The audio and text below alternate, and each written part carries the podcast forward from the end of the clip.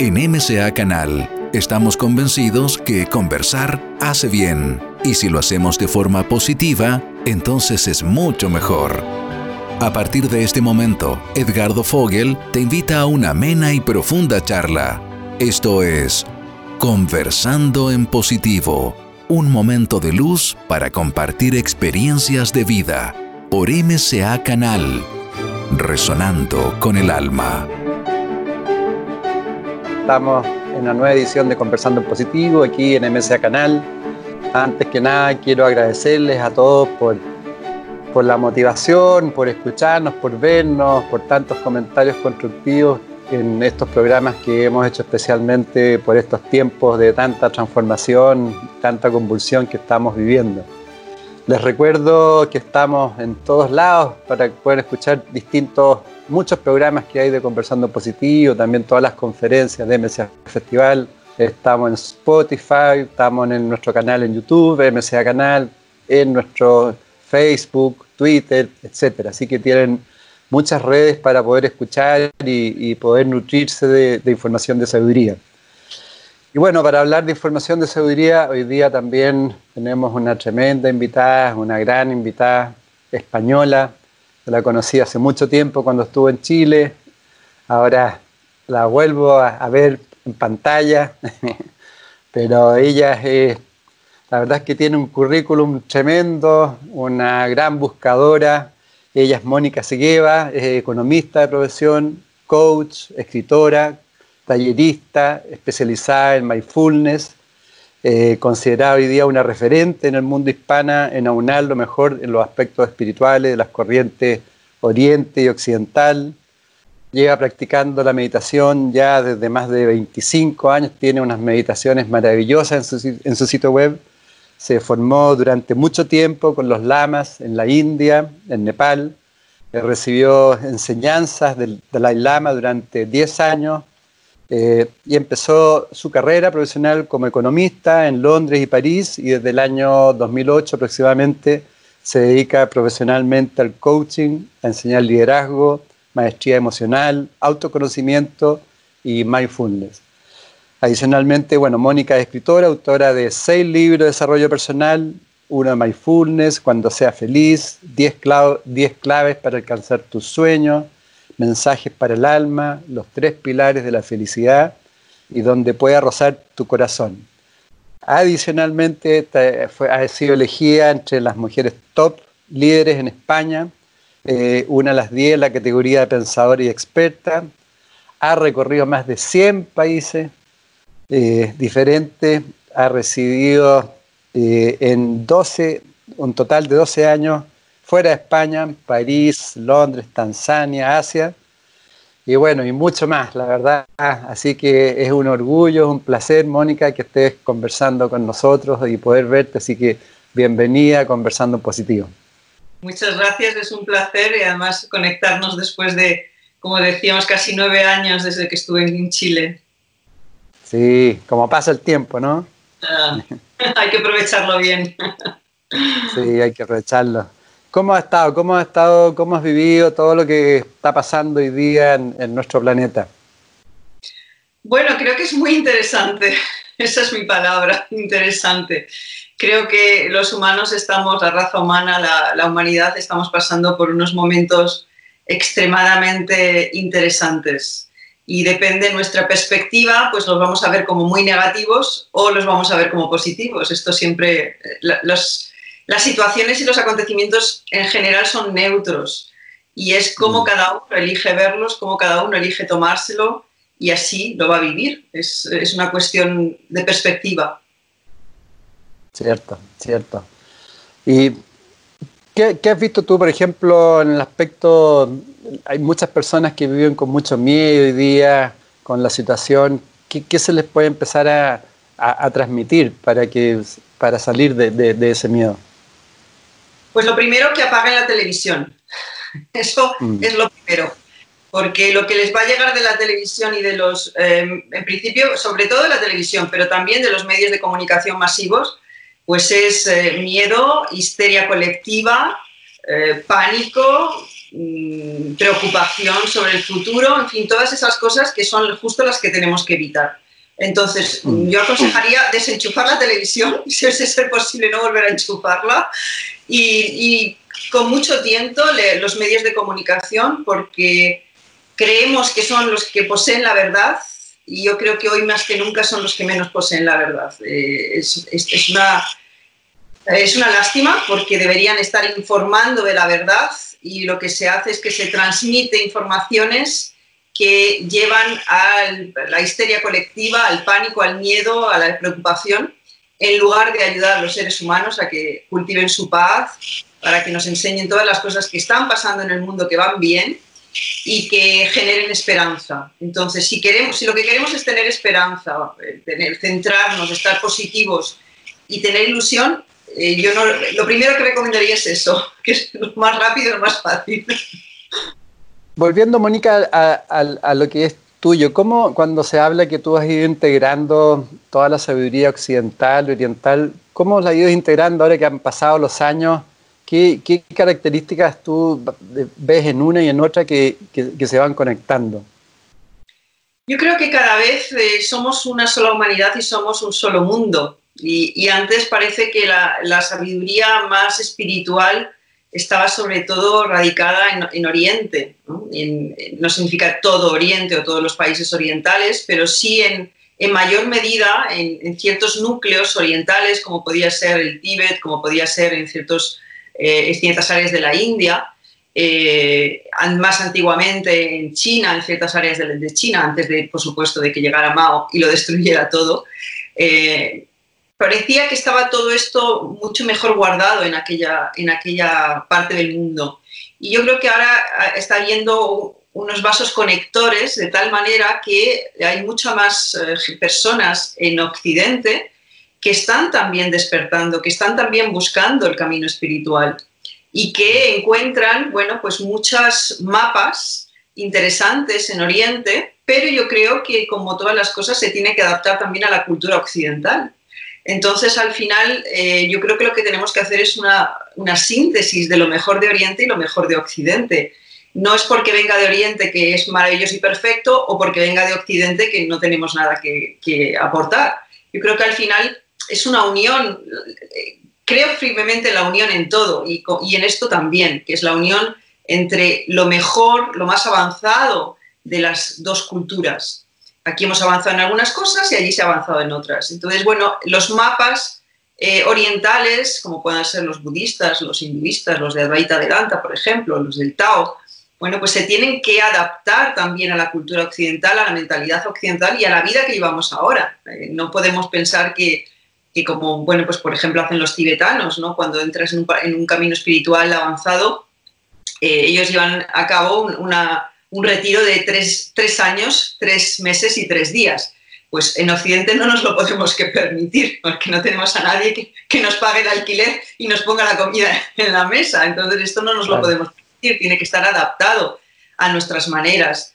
Eh, es cierto que antes se creía que por, por, estar en Occidente y no poderte ir a meditar a una cueva a los Himalaya, pues que no podía seguir un camino espiritual serio, profundo, y yo creo que esto es, eh, esto es algo obsoleto ya. Ahora mismo podemos llevar un camino espiritual aquí en Occidente, en una, con una vida occidental, no significa nada. Es una cuestión de motivación, es una cuestión de compromiso y es una cuestión de llevarlo al día a día, es bajar la espiritualidad al día a día, a la materia, Y al final esta es la fusión que tenemos que llevar en esta tierra, que es que lo material y lo espiritual no, no estén divididos y separados, sino que sean una sola cosa.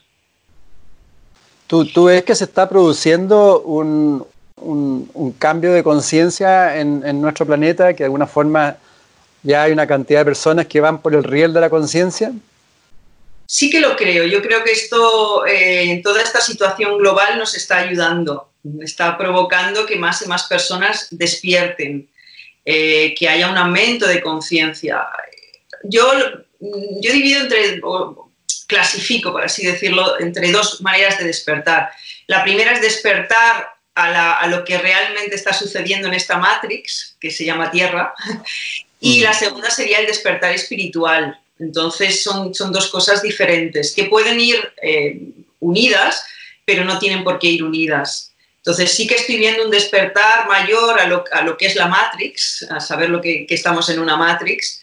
Y luego el siguiente es un despertar espiritual que conlleva un, vamos a llamar, un esfuerzo consistente posterior o paralelo, pero que una cosa no, va con, no tiene por qué ir unida con la otra. Y creo que los seres humanos o la humanidad en general, para poder seguir este progreso y esta evolución eh, de conciencia, necesitamos los dos. Necesitamos los dos.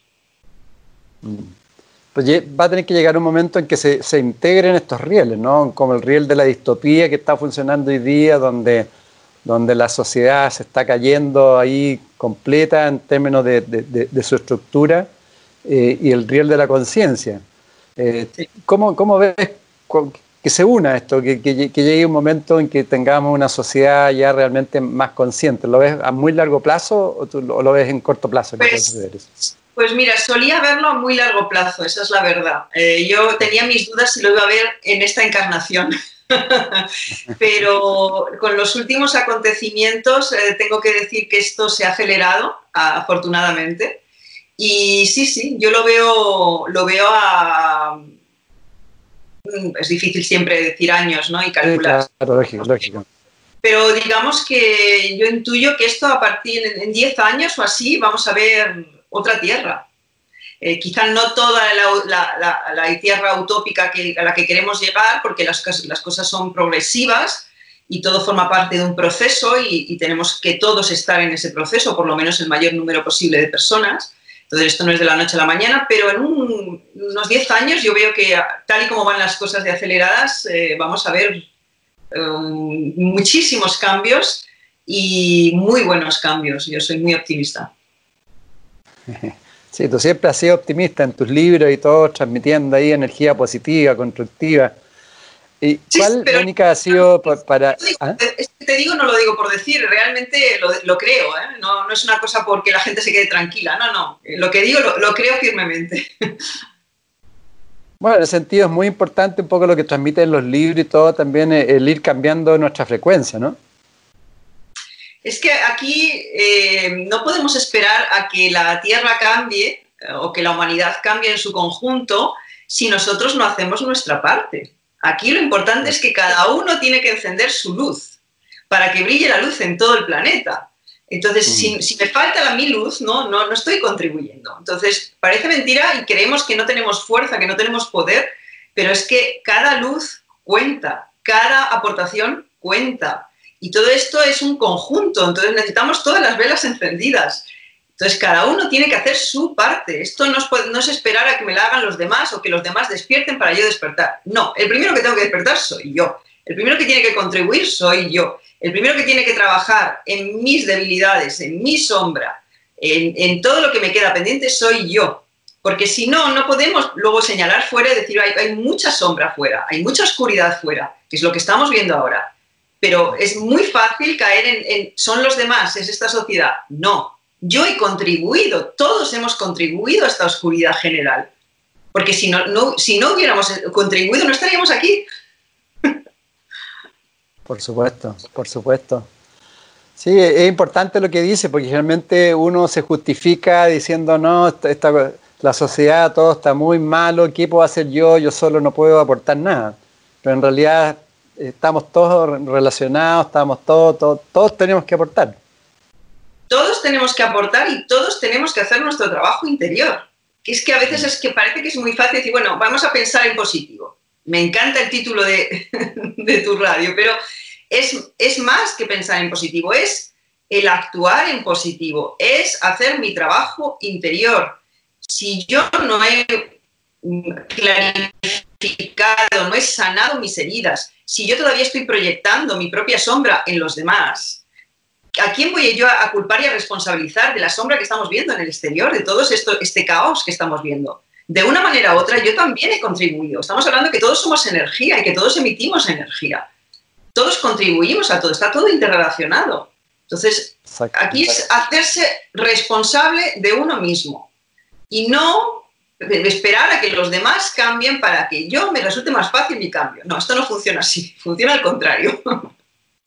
Sí, bueno, eso es parte de, la comprensión que debemos ir tomando en, el desarrollo de conciencia, ¿no? que de alguna forma somos seres infinitos, seres, espirituales que estamos experimentando aquí en la materia y que estamos todos, todos, somos una unidad en el fondo en la diversidad y que todos tenemos que aportar.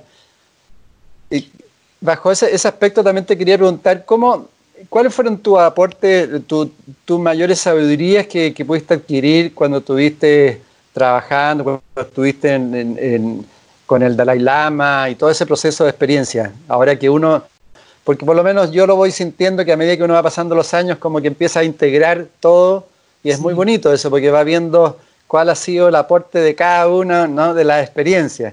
Por ahí va mi pregunta. Pues yo quizá lo que más agradezco a, los lamas tibetanos, a mis años estudiando allí también y recibiendo enseñanzas del Dalai Lama, eh, yo probablemente diría que es el mapa de la mente. Eh, es lo que más me ayudaron a comprender es cómo funciona nuestra mente, mucho más que la psicología. Eh, realmente, no, no, digo que la psicología no haya avanzado, tiene sus avances, tiene sus buenas perspectivas, pero yo no he visto ningún mapa tan bueno como el de los, los tibetanos, ¿no? los tibetanos budistas.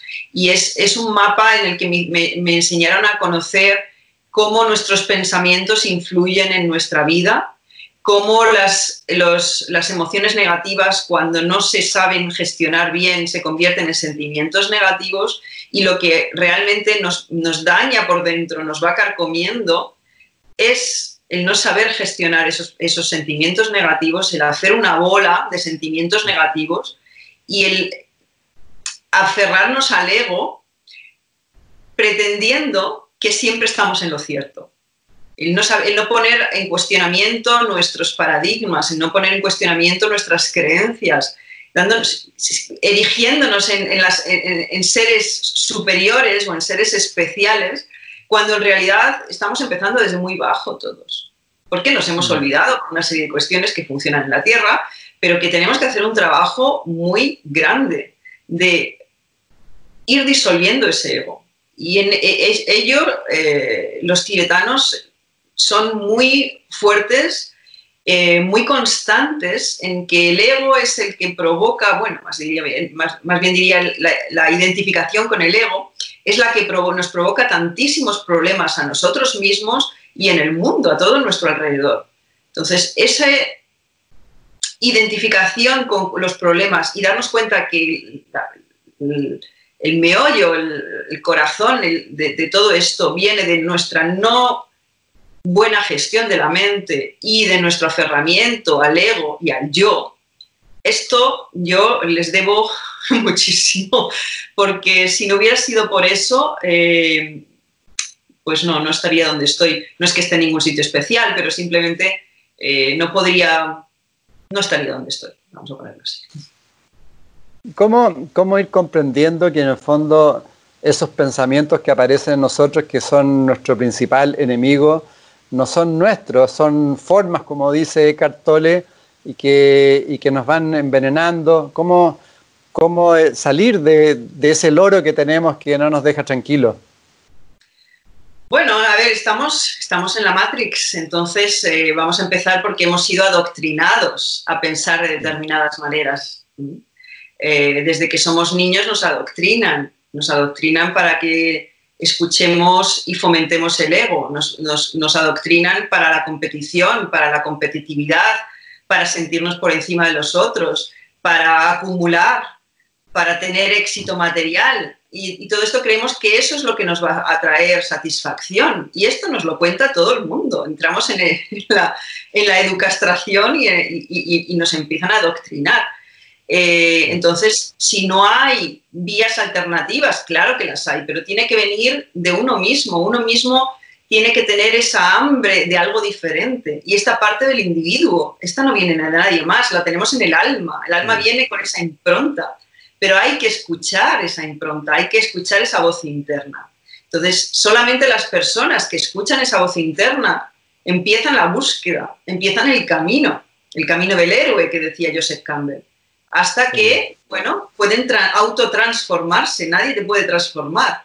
Pero claro, si sigues el camino trillado de la sociedad y la cultura en la que nacemos y nos educan y en la que trabajamos, eh, no hay salida de la Matrix. Es complejo, ¿eh? es complejo, claro. empezar a darse cuenta de lo que no somos, mm. porque lo que somos es, lo esencial, ¿no? Empezar a, observarnos. ese es un trabajo que tú haces también a través del coach, a través del mindfulness, ¿no? El empezar a conectarse con, con la esencia.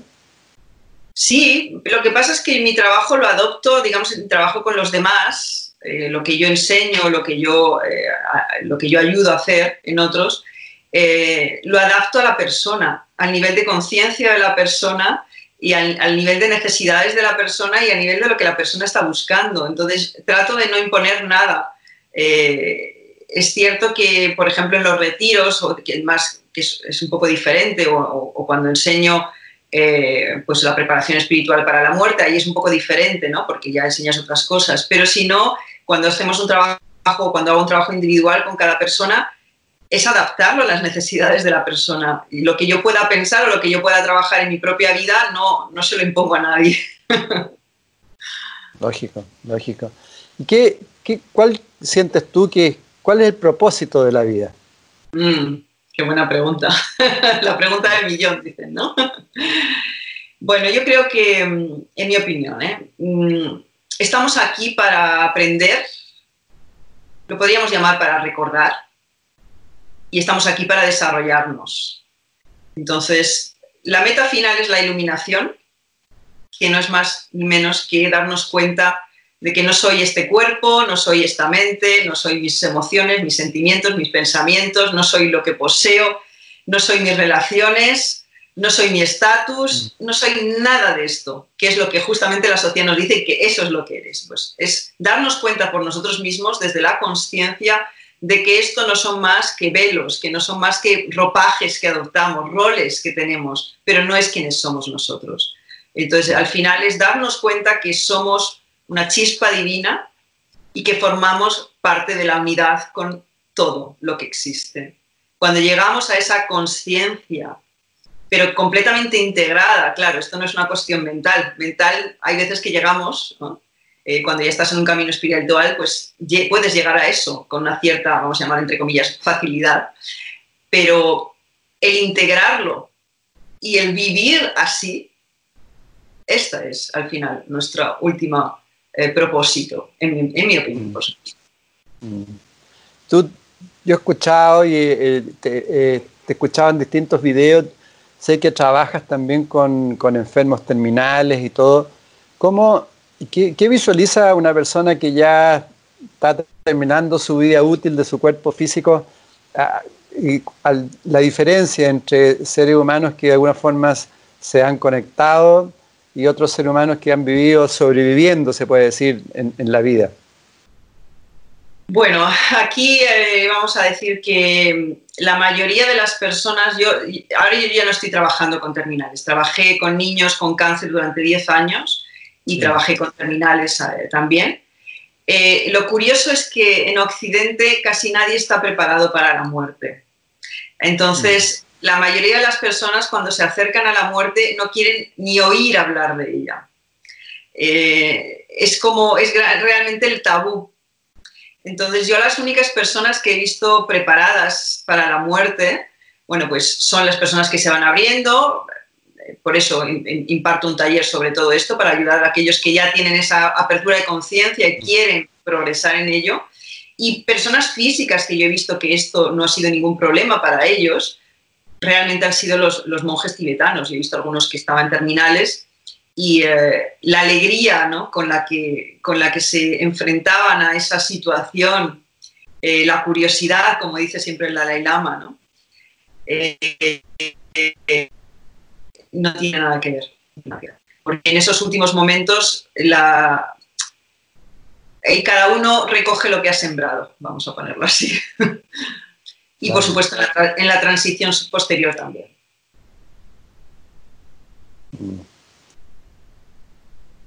¿Qué, para ti tú has escrito, por ejemplo, libros sobre la felicidad también. ¿Qué, es ser feliz? tú tienes cara de, felicidad y como que estás siempre, tienes ojos de felices. la verdad es que no, mm, es... Eh, es un estado, ¿no? Es un estado. Lo que pasa es que confundimos demasiado a menudo la felicidad con el éxtasis o la felicidad con el placer. Y yo creo que son dos cosas muy diferentes. Eh, los placeres mm, son siempre gracias, el placer que experimentamos lo experimentamos gracias a cosas externas o personas externas, con lo cual estamos siempre en dependencia del exterior. Y esto nos puede llevar fácilmente a la adicción, por una parte, y otra que nunca dependa de nosotros. Entonces, eso no es, no es felicidad, es placer. Luego confundimos la felicidad con éxtasis, ¿no? El tener un subidón y estar ahí arriba y creer el rey del mambo, ¿no?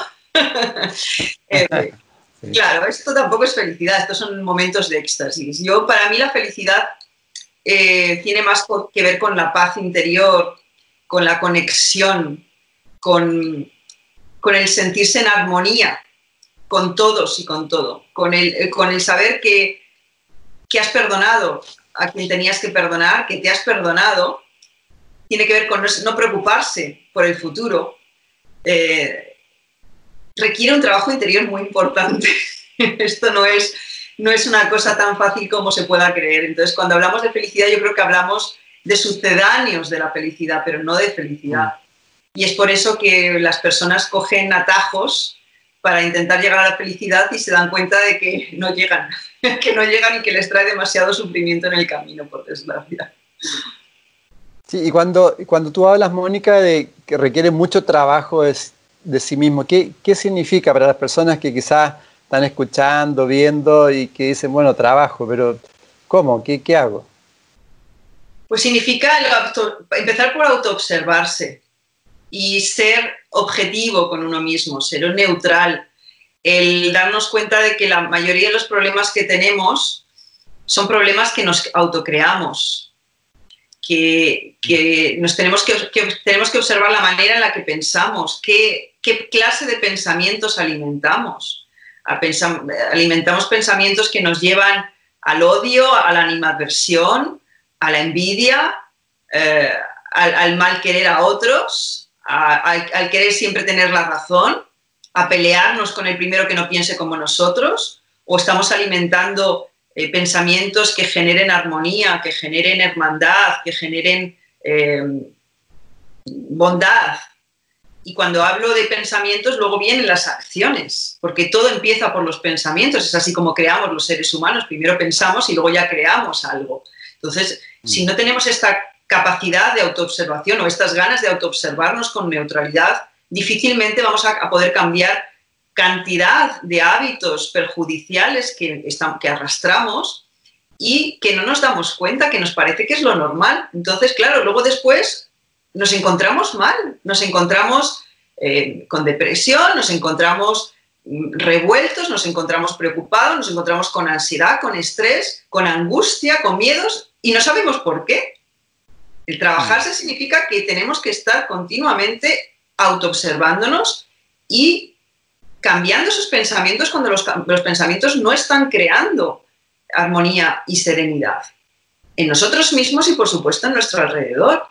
Es todo un trabajo, por eso eso es un trabajo, no es automático. Lo automático es dejarnos arrastrar por lo peor de nosotros mismos. Y luego nos quejamos, es que es fulanito, son las circunstancias externas, es que mi marido, es que es mis hijos, es que es mis hermanos, es que mi novio. Y al final todo el mundo tiene la culpa de, lo mal que nos sentimos por dentro. Que no, que no, que la cosa funciona desde dentro hacia afuera, no desde fuera hacia adentro. Cierto, cierto. Tú, también hablas del coraje a ser fieles con uno mismo. ¿Qué, qué significa eso? significa que, que tenemos que encontrar, por lo menos buscar nuestro propio camino. Y ser fieles a uno mismo significa que a veces tenemos que cortar lazos, que a veces tenemos que cortar con, con la zona de, de, comodidad, que a veces tenemos que tomar riesgos, que a veces nos enfrentamos a lo desconocido, que, que no vamos a tener el beneplácito de todo el mundo, que hay gente que no le va a gustar las elecciones que vamos a tomar, pero que es básicamente nuestra vida y que hemos vivido a venir nuestra vida, es única, y a vivirla y a crearla, y que tenemos esa capacidad.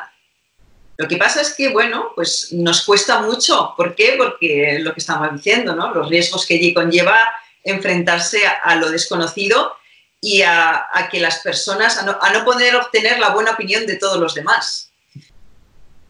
Sí, cierto. ¿Y, qué, y bajo ese mismo punto de vista, qué significa el conectarse a nuestra voz interna? ¿Cómo, cómo sabemos que estamos conectados a esa voz interna?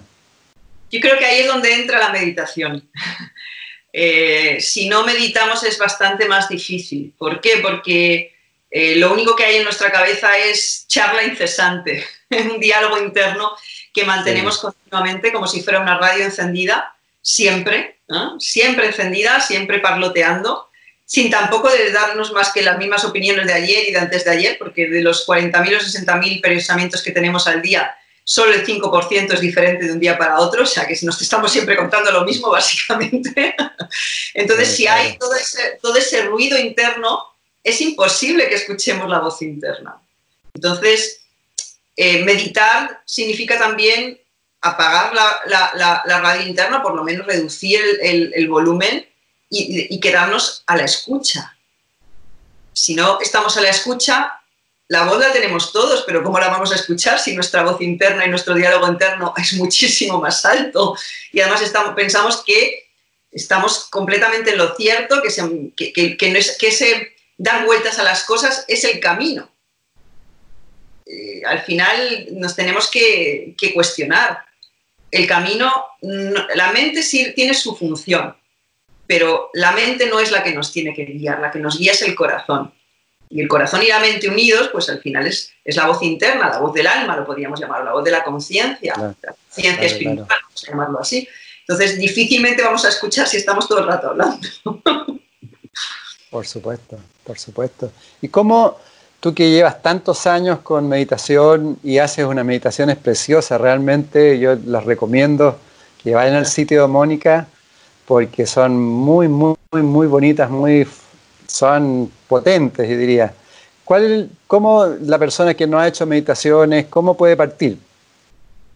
Bueno, yo creo que yo siempre recomiendo que al principio las hagamos guiadas, porque es demasiado difícil quedarnos unos minutos simplemente con la atención en la respiración cuando no nos hemos entrenado a ello, pues la cabeza se nos va a 10.000 sitios y es muy difícil mantener ese foco. Entonces, cuando van guiadas, bueno, pues la voz de la persona que te va guiando la meditación lo hace más sencillo y si te despistas, pues te trae de nuevo a, esa, a ese foco, ¿no? que es lo más complicado de mantener. Entonces, hoy en día tenemos la suerte de que a través de Internet y de las aplicaciones, pues hay un montón de meditaciones eh, ahí para, para, todo el mundo. Hay muchas que son gratuitas, no hace falta ni siquiera pagar.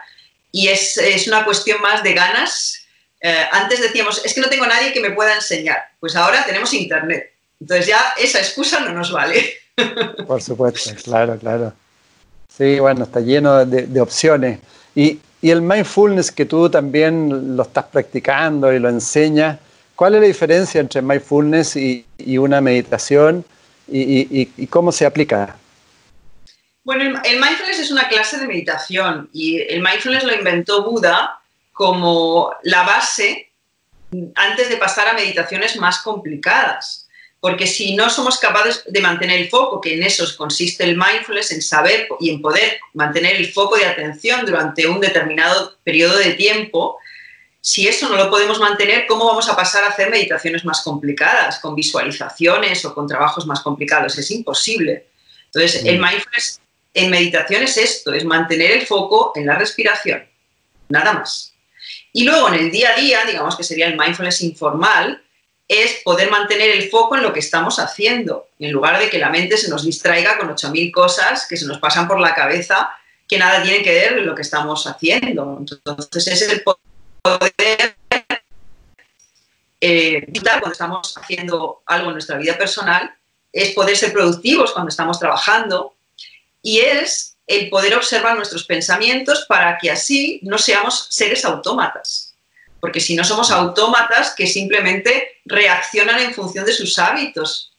Entonces esto es lo que nos ayuda a poder romper los hábitos y a poder ayudarnos a ser mejores personas y tener la vida que queremos y, tener las acciones, no las reacciones automatizadas y poder elegir. Básicamente nos da la posibilidad de elegir.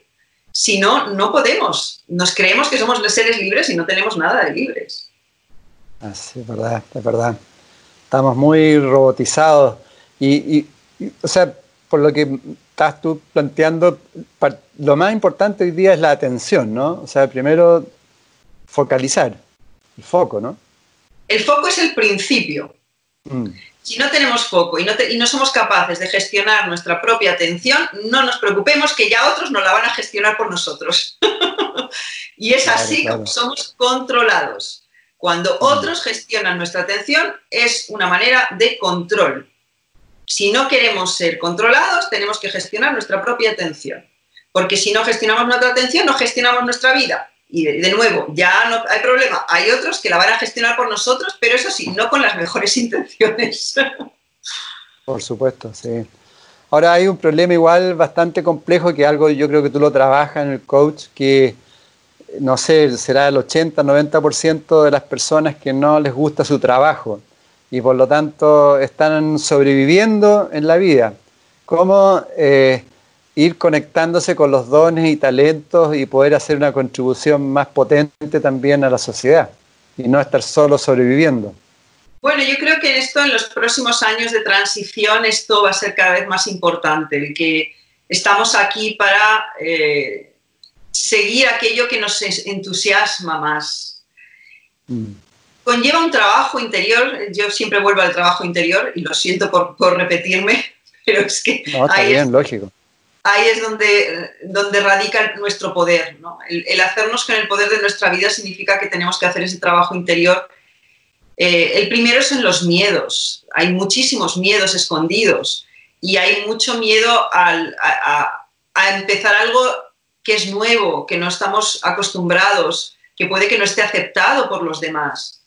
Esa, esa transición no es nunca fácil y eh, creo que hay que tener mucha fe, hay que tener mucha fe en, uno mismo, mucha fe también en el universo, en el que el universo nos va a apoyar, en el que eh, esa confianza, en el que vamos a tener todo lo que necesitamos.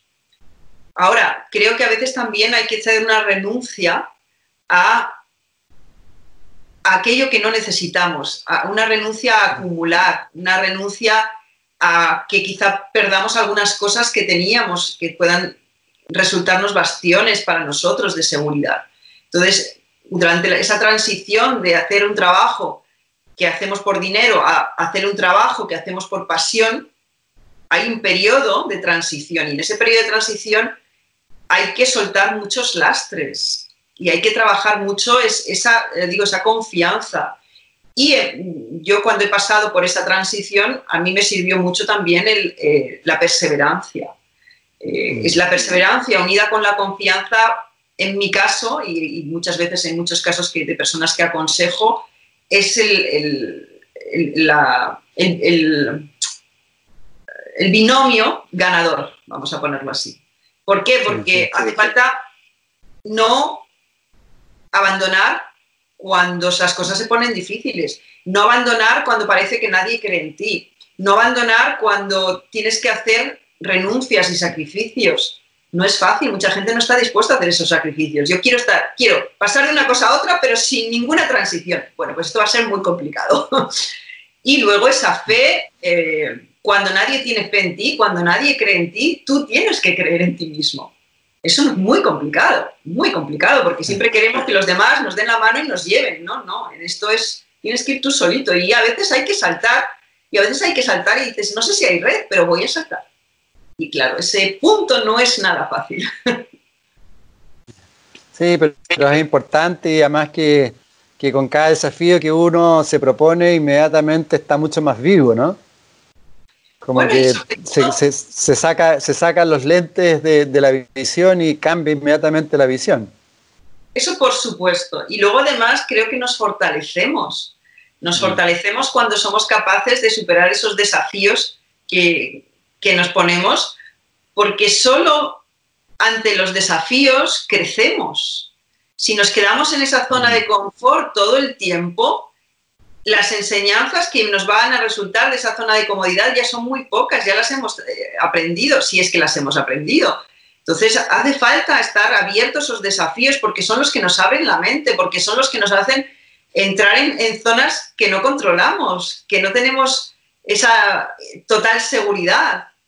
Y eso nos empuja más allá de nosotros mismos. Esto es lo que nos hace crecer. Estamos aquí para crecer, estamos aquí para desarrollarnos, no para llevar una vida cómoda de, repetición un día tras otro, un, un mes tras otro, un año tras otro. Esto al final es un desperdicio de una encarnación.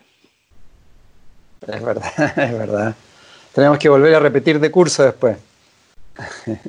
¿Cómo eh, la, la, importancia de la aceptación también? ¿Cuál, cuál es la importancia de, aceptar lo que somos con todas nuestras áreas defectuosas y no defectuosas? Yo creo que la, aceptación se, se, ha de ampliar a todo. Es aceptación de lo que sucede, que nos cuesta mucho mm. trabajo y aceptación de nosotros mismos. Creo que todo va incluido en el paquete, o por lo menos debe estar incluido en el paquete. Entonces, la aceptación de aquello que no nos gusta es muy complicado, pero es también muy necesario.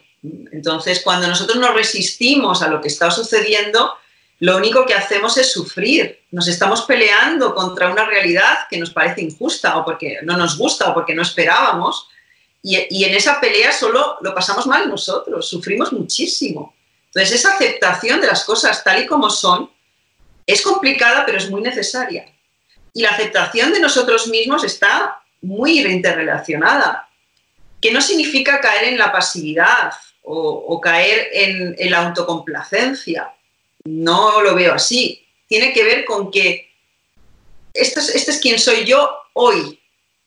Y esto no significa que me voy a quedar así, sino que voy a intentar seguir mejorando pero pelearme mm. contra quien yo soy y no aceptarme, ¿por qué? Porque no entro en ciertos cánones que nos han vendido la sociedad de cómo tengo que ser y dónde tendría que estar ahora mismo y qué clase de entorno o de eh, logros tendría que haber tenido, esto nos lleva a un enorme sufrimiento. Entonces, la aceptación es el principio para poder avanzar. Y, junto con eso, Mónica, un ejemplo, si, si si yo soy muy soberbio, ¿cómo, cómo debo empezar a, observar y trabajar esa soberbia para salir de eso, por ejemplo? Bueno, todo, eh, lo primero que tenemos que hacer es intentar vernos desde fuera. Porque si nos vemos desde dentro, es decir, no nos vemos, lo que nos lleva es nuestros pensamientos, nos arrastran nuestros propios pensamientos, que al final es la fuerza del hábito.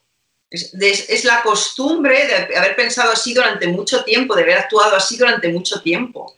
Entonces, lo primero es salirnos y ser capaz de tomar una, una segunda posición y vernos desde fuera, poder auto-observar nuestra mente y nuestros pensamientos, nuestras acciones, todo. Eso sería lo primero. Lo segundo, cuestionarnos. Si pensamos que lo hacemos todo fenomenal, pues ya está, no hay nada que mejorar.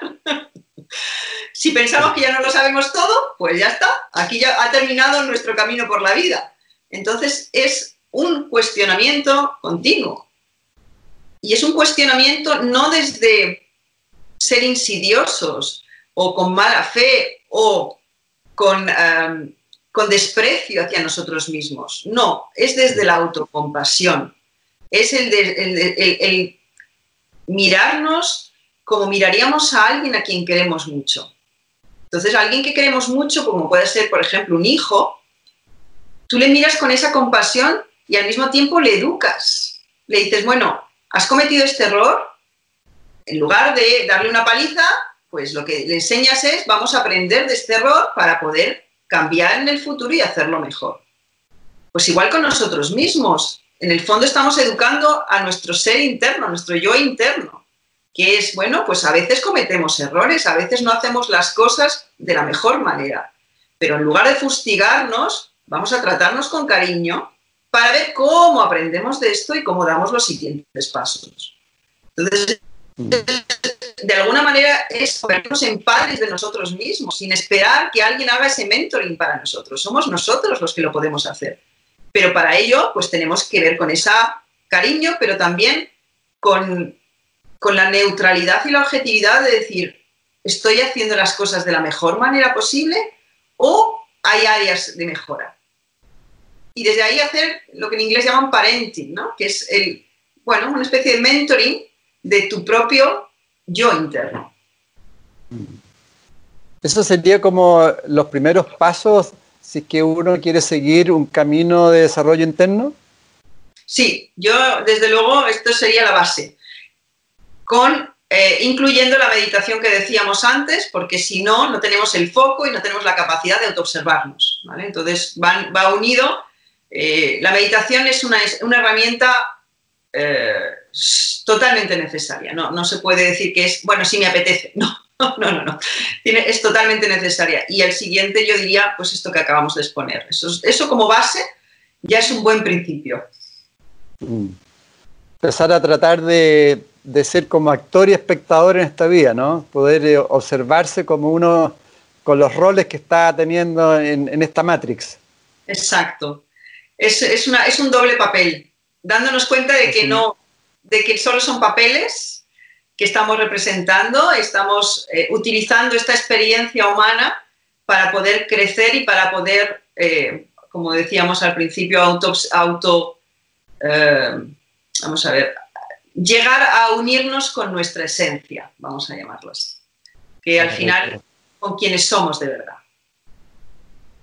¿Cómo tú también hablas entre la conexión entre la escasez y la abundancia? ¿Cómo podemos salir de esa vibración de escasez y, ir a una vibración de abundancia?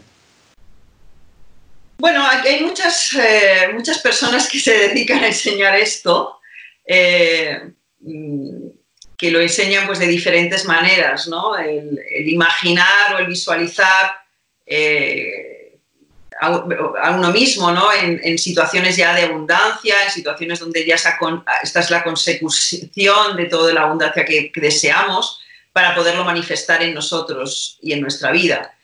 Yo creo que esto la mayoría de las personas que buscan un poquito, creo que casi todo el mundo recomienda lo mismo. Entonces me, gustaría añadir algo más, porque esto crea, digo que digamos que es lo típico que se suele enseñar.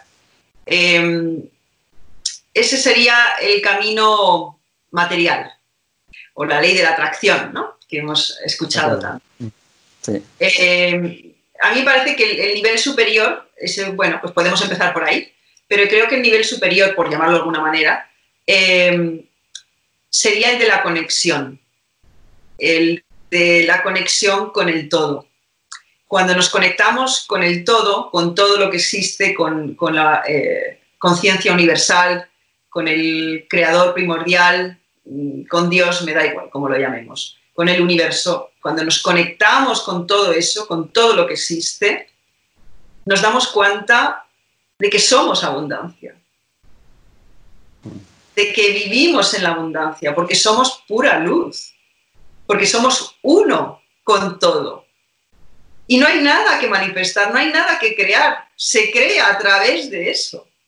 Es decir, cuando uno ya no, no tiene que pensar para manifestar, sino que uno es uno con todo, esa es la mayor abundancia.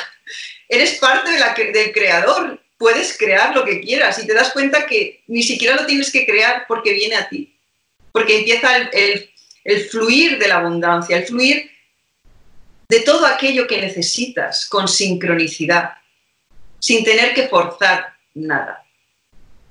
Entonces, mm. creo que ese es el nivel al que todos los seres humanos, tarde o temprano, tenemos que llegar y vamos a llegar. Tú planteas, hay una frase muy bonita que tú tienes por ahí, que somos todos parte de, un, de un tejido, ¿no? Y de ahí estamos todos interrelacionados. Sí, somos todos hebras de ese mismo tejido que es un patchwork enorme.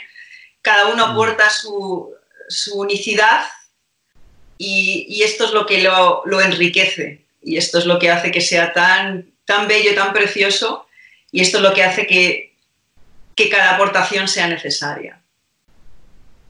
Y ahí donde se va expandiendo también la creación con cada una de las experiencias de, de, cada alma, ¿no? Eso es. Ahí se va expandiendo el universo, ese universo que los científicos nos dicen que está en expansión acelerada. Eh, la estamos acelerando nosotros con nuestra participación. y por eso la participación es muy importante el que cuidemos qué es lo que estamos aportando. ¿Estamos aportando oscuridad o estamos aportando luz? Es muy importante, mucho más de lo que las personas se creen. Cierto, cierto.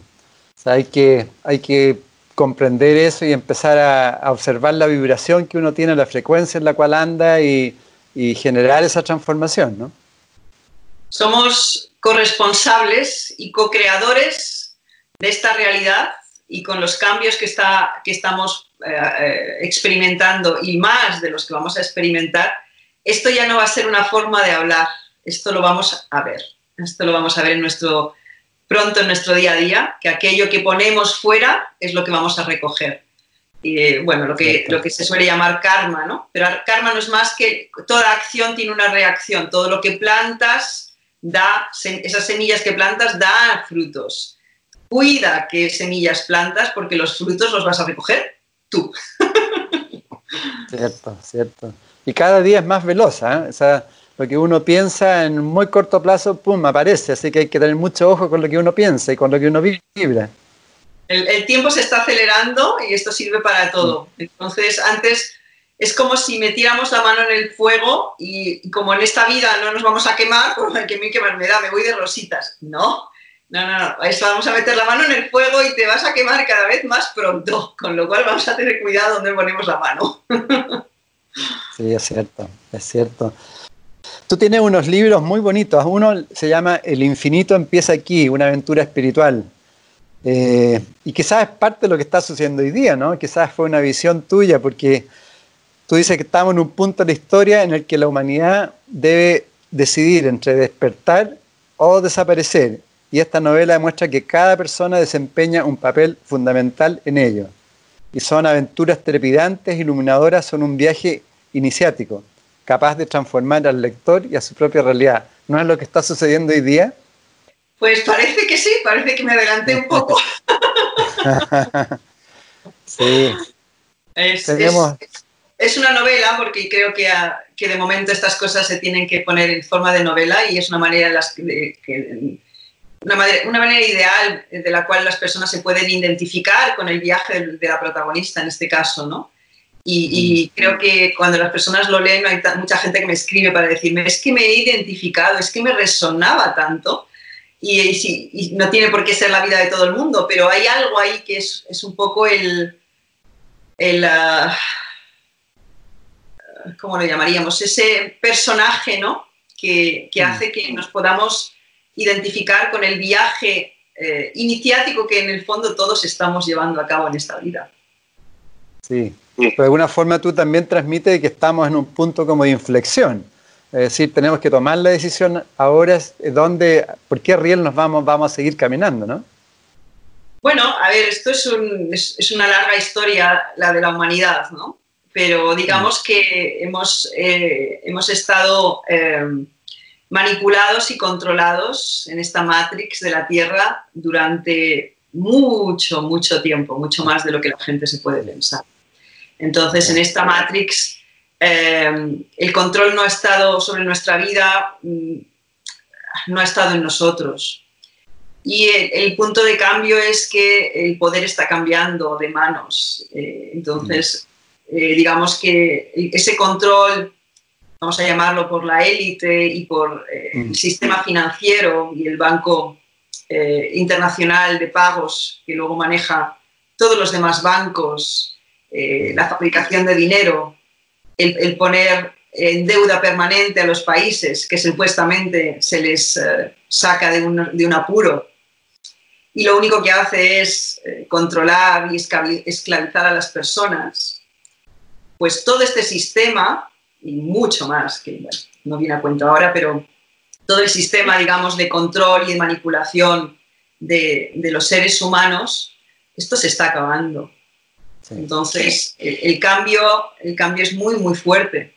Estamos en medio de ello, estamos en, medio del parto, estamos en, medio del parto de una nueva humanidad. Eh, por eso están dolorosos. Partos son dolorosos. ¿Por qué? Porque tienes que, dejas detrás algo y tienes que sacar algo nuevo. Entonces estamos en medio de eso. Y una de las cosas que tiene que suceder es que se tiene que limpiar la oscuridad, no solo la oscuridad externa, sino la, oscuridad de cada uno de nosotros, la oscuridad individual, la oscuridad global. Entonces, en ese momento es un momento feo, es un momento caótico, es un momento eh, desagradable incluso, y es un poco lo que estamos pasando y todavía nos queda un poco. Entonces, cuando estamos en ese periodo, pues no es nada fácil, pero tenemos que mantener la confianza, eh, la ilusión, porque vamos a pasar a otra etapa de la historia de la humanidad y va a ser una etapa positiva, luminosa, en la que en lugar del control y de la esclavización de los seres humanos de exprimirles al máximo, vamos a pasar al contrario, vamos a pasar a, una humanidad unida, a una humanidad interrelacionada, a una humanidad que se ayuda y que coopera, a una humanidad que, que quiere dar la mano a aquellos que van menos avanzados y a aquellos que tienen menos posibilidades, porque nos damos cuenta de que en ese momento de que somos todos uno. Sí, estoy 100% de acuerdo contigo, sí. Ahora, este cambio es irreversible y por lo tanto eh, todavía falta para que se limpie, tal como tú planteas, para, para hacer el cambio, un cambio concreto. ¿Dónde, ¿Cómo nos ubicamos por mientras para que no nos afecte tanto eh, toda esta limpieza que se está produciendo y, y claramente que el sistema de control se va a resistir cada vez con más fuerza eh, para que no se produzca el cambio. Bueno, estamos en el proceso, el proceso es irreversible. Da igual cuánto eh, eh, cueste el cambio y cuánto parezca ahora mismo, parezca que es imposible, solo es la apariencia, nada más. Entonces tenemos que mantener la confianza, como dije al principio, no ver la televisión, porque lo que nos hace es infectarnos la mente, eh, poner en cuarentena a los medios de comunicación hasta que los medios de comunicación no estén controlados por el poder. Eh, y o bien hacer nuestra propia investigación de lo que realmente está sucediendo con personas de a pie que no tienen intereses y que no están comprados por el poder, eh, que sí que se atreven a decir la verdad, y de esas personas hay, periodistas y individuos que realmente quieren ayudar a los demás y que bueno, ponen, ponen en juego su, vida incluso por proporcionar esa información mucho más veraz y, no comprometida y no comprada.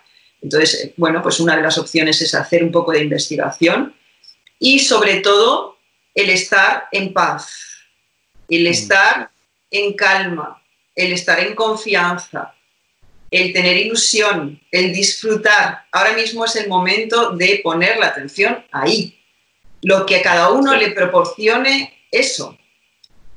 Pero no es el momento de entrar en el miedo si no estamos colaborando con la, con la oscuridad generalizada. Hay que desengancharse de eso, totalmente desengancharse, porque lo que tenemos que ver es cómo estoy contribuyendo. Y para contribuir a la luz tenemos que estar en paz, tenemos que estar centrados, tenemos que estar contentos incluso. Es ahí como contribuimos. Entonces, no es tan difícil, no digo que sea sencillo, pero no es tan difícil y es muy claro. Estar en aquello que te proporciona satisfacción, pasión, alegría y de esa manera contribuye y este, trabaja en tu serenidad, porque tenemos que ayudar a los que están alrededor y aunque estemos en medio de la tormenta nos podemos meter en el ojo del huracán y ahí todo está tranquilo. Sí. Toda la razón. Y bajo ese punto de vista también tienes un libro muy bonito que tú hablas 10 claves para alcanzar tus sueños, que también sirve para sanar las cicatrices que te impiden desarrollarte y todo tu potencial en el fondo, que tiene que ver con lo que estás diciendo, ¿no? Bueno, tiene que ver con que si no sanamos nuestras heridas, ¿cómo vamos a ir a ayudar a las heridas de los demás? es que no tiene mucho sentido. Entonces todo empieza por curarse uno primero, porque si no curamos nuestras heridas, esas heridas están abiertas y lo que hacemos es que proyectamos fuera aquello que no hemos curado, que no hemos sanado en nuestro interior. Entonces, queremos ayudar a los demás, está fenomenal, es lo que tenemos que hacer. Pero lo primero es ayudarnos a nosotros mismos, superemos nuestros, nuestras debilidades, curemos nuestras heridas. Hay maneras de hacerlo. Y, y pongámonos, nos remangamos y nos ponemos manos a la obra. Y después ya podemos aportar a los demás. Pero difícilmente vamos a aportar a los demás si nosotros vamos sangrando por el camino. ¿A quién vamos a curar? Por supuesto. Bueno, y ahí aparece la famosa frase o que, a veces, muchas veces se malentiende que primero uno tiene que amarse a uno mismo para poder amar a otros. ¿Qué significa ese amarse a sí mismo? Yo me gusta más la, la palabra compasión. Me gusta más la palabra compasión y entonces la compasión nos incluye también a nosotros. Entonces, me gusta la palabra compasión porque amarse a uno mismo a veces parece que puede llevar a, la autocomplacencia o a la arrogancia. Eh, y la compasión, la compasión es como más humilde y es, eh, es siempre, voy a ser empático con el otro y conmigo mismo y desde esa empatía voy a ver qué puedo hacer para ayudar al otro y a mí mismo. Pero primero voy a ser empático. Mm. Entonces es, es, abrazar al otro desde donde está o abrazarnos a nosotros mismos. No diría o, y abrazarnos a nosotros mismos de donde estamos y desde ahí cómo puedo dar los siguientes pasos. ¿Cómo te puedo ayudar y cómo me puedo ayudar a mí mismo? No tiene nada que ver con la autocomplacencia y tampoco con la arrogancia. Es una, es una acción humilde y una acción de apertura del corazón. Cierto. Bueno, que viene desde nuestro interior, viene de nuestro mundo interno, de lo que somos esencialmente. Desde esa parte, cuando se habla de, amarse, yo creo que viene de ahí también, es decir, amar lo que somos. Y por eso mismo, si, si nos conectamos a la esencia, podemos conectarnos con otros también. Eso es. Sería mm. el amor incondicional. Yo lo llamo amor incondicional, que es el amor, incondicional. Amor incondicional. Ese, ese es a donde tenemos que tender como individuos y como, y como humanidad. Tú en el libro, cuando, cuando sea feliz, tú planteas un poco eso, nada cambia si antes no hemos cambiado nosotros profundamente. Por mucho que, queramos que el cambio venga de fuera, nos vamos a quedar como estamos, porque al final, eh, por mucho que tengas, por mucho éxito que logres, por mucho fama, mucho reconocimiento, en fin, todas estas cosas, poder, todo lo que tú quieras. Mm. Tu mente es la que es y tú te la llevas a todos los sitios. Entonces, si tu mente no es tu mejor aliado, sino tu mayor enemigo, es que da igual todo lo que esté a, tu alrededor, aunque sea oro puro. Porque tu mente te va a decir, estoy insatisfecho, quiero otra cosa, quiero más, quiero más de todo. Sí, cierto, cierto. Qué bonito, qué bonito. Te felicito con todo lo que estás haciendo y aportas tanto a, tantas personas e, e, inspiras. Si quieres, bríndale a todas las personas que nos están viendo y escuchan lo que tú quisieras, un, mensaje constructivo como tú eres. Bueno, yo creo que hemos contado tantas cosas que ya les, les, vamos a, ya deben estar con tanta información que ya deben decir, a ver cuándo terminan estos. Yo creo que hay mucho ahí para reflexionar. Hemos hablado de cosas muy, muy importantes, eh, de cosas que son fundamentales eh, como para todos nosotros y para el momento que estamos pasando. Y es, eh, yo diría sobre todo, reflexionemos sobre todas estas cosas. no, no, no, no surfemos la superficie y no estemos esperando que las cosas vuelvan a lo de antes. No van a volver y gracias a Dios que no van a volver. Van a volver y hagámonos responsables, corresponsables y co-creadores de, esta nueva tierra. Excelente. Bueno, muchísimas gracias Mónica, espero que sigamos en contacto, podamos conversar otras veces. Eh, disculpamos un poquito la conexión que estuvo regular, pero es parte, yo creo que está todo el mundo hoy día conectado a, a, esta forma de poder comunicarnos, ¿no? Así que y, felicitaciones por todo lo que haces, porque inspiras a tantas personas. Muchísimas gracias por la oportunidad, por esta conversación y, y por tu amistad. En MCA Canal estamos convencidos que conversar hace bien y si lo hacemos de forma positiva, entonces es mucho mejor. Edgardo Fogel te acompañó en una amena y profunda charla. Esto fue Conversando en Positivo un momento de luz para compartir experiencias de vida por MCA Canal, resonando con el alma.